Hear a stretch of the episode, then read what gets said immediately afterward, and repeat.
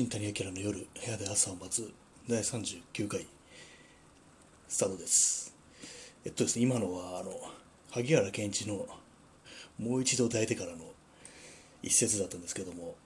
ね、歌を 歌おうとしたらちょっと自分の声に絶望してしまってできませんでした。これはねあの歌詞があの抱けないのねつまらない男だねもう草ばかり吸ってっていうそういう歌詞なんですけどもこれあのライブの時の歌詞ですね。あのレコードだと酒ばかり飲んでだったのがライブだともう草ばかり吸ってっていうそういう風に変わってるんですよ、まあ、そういうそれを最初一発決めようかなと思ってできませんでしたね。今日今日はですねあのブルース・スプリングスティーンの話をしようかと思います。これ音楽に詳しい人たちにどう捉えられているかよくわかんないんですけど私は結構かなり好きなんですよ。その彼がですねあの2016年に自伝を出しているんですよね「ボーン・トゥ・ラン」っていうタイトルで早川書房から早川書房から出てます。これ上下感あってかなり長いんですけどもこれがね彼のキャリアで生まれた時から現在まですごい事細かに書いてあってですねそのいろんなエピソードがあるんですけどもこれがねすごく詳細に書かれていて人間味を感じられていいんですよ。これいわゆるロックンロールと伝説っていうような感じの事前じゃなくって本当にプライベートな思い出とか家族との関係とかそういうのが書かれてですねその中で、ね、特に印象に残ったのがいくつかあってこれはあの、まあ、いわゆる精神的な危機のことと、まあ、父親父親との関係のことっていうのはすごく私の印象に残っててでこの精神的な危機っていうのはアルバムを何枚か出してバンドとしてもすごくノリに乗ってるそういう時期だったかな。そのぐらいの時期に、ね、地元の近所の車好きの友達と、まあ、定期的になんか旅行をするっていうのをやってたらしいんですけどもでその友達とアメリカ横断旅行した時があってそれであのどこだったか忘れちゃったんですけど結構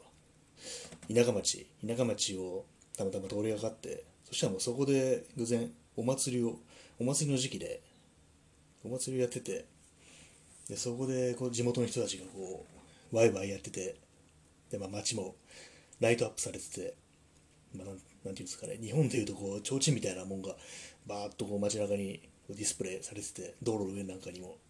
掲げられててでそこでもうその土地の人がこうワイワイやって、ね、道路まで道路でなんか踊ったりとかしててでそういう光景をこう車の中から見ててでどうして自分はあの人たちの中にいないんだろうと俺はどうしてあっち側にいないんだろうっていうふうに思えて急に涙が止まらなくなって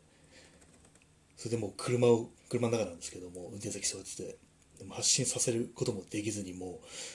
う泣きながら涙を流してこう車の中で、ね、まんじともせずじっとしててっていうそういうエピソードなんですけども。そうですねもう、まあ、ミュージシャンとしてそれなりにやっていてもこう普通の暮らしっていうのからは遠くてでまあ自分が今からこう真っ当な人生なんてものに入っていくのも考えられないしでそういうで、どうしようもない孤独というか疎外感を覚えて涙が止まらなくなったっていうそういうことなんですけどもこの文はね本当皆さん実際に読んでみてほしいですね。すごく胸を打たれるというか。でこの話でいいのがその時一緒に旅してた友達がこう、まあ、助手席にいたんですけどもそこでこう涙泣いてるブルース・スプリングスティーンに何も言わずにただ待っててくれたっていう。行こうよとかそういうねせかしもせずにただただこう隣に座って待っててくれたっていう。でそういうそこそこなんですよね。すごくいいなって思うのが、車好きっていう、ね、同じ趣味の友達だったらしいんですけども。でもう一つあるのがある父親との関係っていう、まあ、これにもかなり深く触れてて。でお父さんとは、昔からいろいろ書き進まったりしてでそれはあの彼の曲にも結構表現されてるんですけどもそうですねいくつか挙げると、まあ、ネブラスカっていうアルバムに入ってる「マイ・ファーザーズ・ハウス」とかあとはなんか「インディペンデンス・デイ」とかその辺りのあたりの曲が父親との関係が反映された歌詞になってて、ね、他にもいくつか多分あると思うんですけども。でそのお父さんがですねあのある時期確かもう60とか70とか結構年取ってだと思うんですけども、まあ、そう状態あの躁うつ病のそうですね。それになっちゃってで突然ものすごい活動的になってでいろんなところに車でものすごい移動して、まあ、これなんかアメリカらしいですね。すごいそうの状態の時に車でめちゃくちゃ移動するっていうのは。でそれで突然こう大陸を横断してそのブルース・スプリングスティーンの自宅まで何の連絡なしにやってきて、まあ、これも多分カリフォルニアからニュージャージーまで一気にダーッと何の休みもなしにやってくるみたいな感じだったと思うんですけども。でそれで、まあ、大陸大陸を横断して着いてで留守だったんですよ。ブルース・スプリングスティーンは。で玄関にあの留守みたいだから帰るよってメモを貼り付けてそのまま引き返してまた大陸横断して帰るっていうなんかすごい無茶なもう完全にハイになってる感じそのそう状態の怖さっていうか、うん、そういう感じですごく、まあ、ある意味振り回されたみたいな、まあ、大変だったっていうようなことを書いてるんですよね。それすごくプライベートななんていうか、ま、家族の介護の問題みたいなね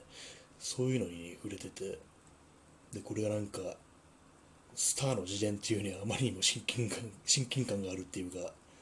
ね、そういうところがすごくいいんですよねこの本は、ね、他のねエピソードもすごくいいのがたくさんあるんでぜひ読んでもらいたいですねこの本は。かなり長いですけども。私はね結構一気にダーッと読めましたねこれは。でもブルース・スプリングスティーンの曲っていうと私が好きなのはあのストーレンカーっていうタイトルの曲で、まあ、これは盗んだ車っていうそういう意味ですよね。でこの曲の主人公は、まあ、結婚してて既婚者なんですけれどもパートナーとの関係が冷え切ってこうすれ違うようになってそういう中でどうしようもない虚しさを抱えてである日車盗んで走り出すんですよ。こう盗んだ車で。でそれでまあ当然犯罪なんでで捕まるのを待ちながらドライブするんですよね。でも全然捕まえに捕まらないんですよ。捕まえに来ないんですよね。どういうわけか、えー、でそう夜の街をこう漆黒の闇をドライブしていくんですけれどもそこで自分に、ね、I'm gonna be alright って俺は大丈夫だって自分に言い聞かせてでもなんていうかこう俺はこのまま夜の闇に溶けて消えていってしまうんじゃないかと恐れているっていうそういう、ね、歌詞の曲なんですよね。すごいですよなんか盗んだ車で走り出す、まあ、盗難系の歌ですね。それにもいろいろあるなっていう。最終的にこう夜の闇に溶けて消えていってしまうのが怖いっていう、えー、この曲はですねあのザ・リバーっていう2枚組のアルバムに入ってます。1980年の作品ですね。このアルバムすごくいいんですよね。2枚組なんですけども、結構すごいハッピーな曲もあるが、すごくダウナ、ダウナというかなんというか、とても暗い、もう生活の暗部みたいな、そういう内容のね、歌詞も、歌詞の曲も多くって、かなり好きなアルバムですね。それでは聴いてください。ブルース・スプリングスティーンで、ストーレンカー。はい。かかりませんけどね、これ。本当音楽をかけたいなと思うこともあるんですけども、なかなかその解決策が見当たらないですね。まあ、そういう感じで今日は、ちょっとブルース・スプリングスティーンの自伝、ボーン・トゥ・ランの話をさせていただきました。結構ね、ブルース・スプリングスティーンは好きなんですよ。どうなんですかね、このこの人の捉えられ方っていうのは、その音楽通の人たちにとっては何だろう。なんかまあ、ね、これママッチョなイメージがすごくあると思うんですよね一時期の多分80年代とかだと思うんですけれども。でも実際に聞いてみるとね全然違うというか。うん。私はもうすごく好きですねこの。そうたまたま今日ツイッター見てたら、まあ、新しい曲を出しましたっていうそのブルース・スプリングスティーンのアカウントのツイートがリツイートされてきてあまたまだまだやってるんだなっていう感じでなんか急に思い出したんでこの本のことと曲のことを。ぜひ皆さん聞いてみてほしいですね。本はね本当おすすめです。すごい自伝。まあでもあある程度知ってるといいですけれどもねその曲とかどんな曲があるかとかどこ出身とかニュージャージーの人ですね。うん。すごくなんか地元愛みたいなのもすごくあって多分いまだにそのニュージャージーに住んでるんだと思うんですけども。なんかとてもなんていうか普通というか、うん、人間味があるっていう感じのねその本当に多分これをこの時代本人が書いてるんだろうだろうなっていう感じでとてもいいですね。そういうわけなんでぜひ皆さん機会があれば読んでみてください。そういう感じで今日は歌が歌えませんでした。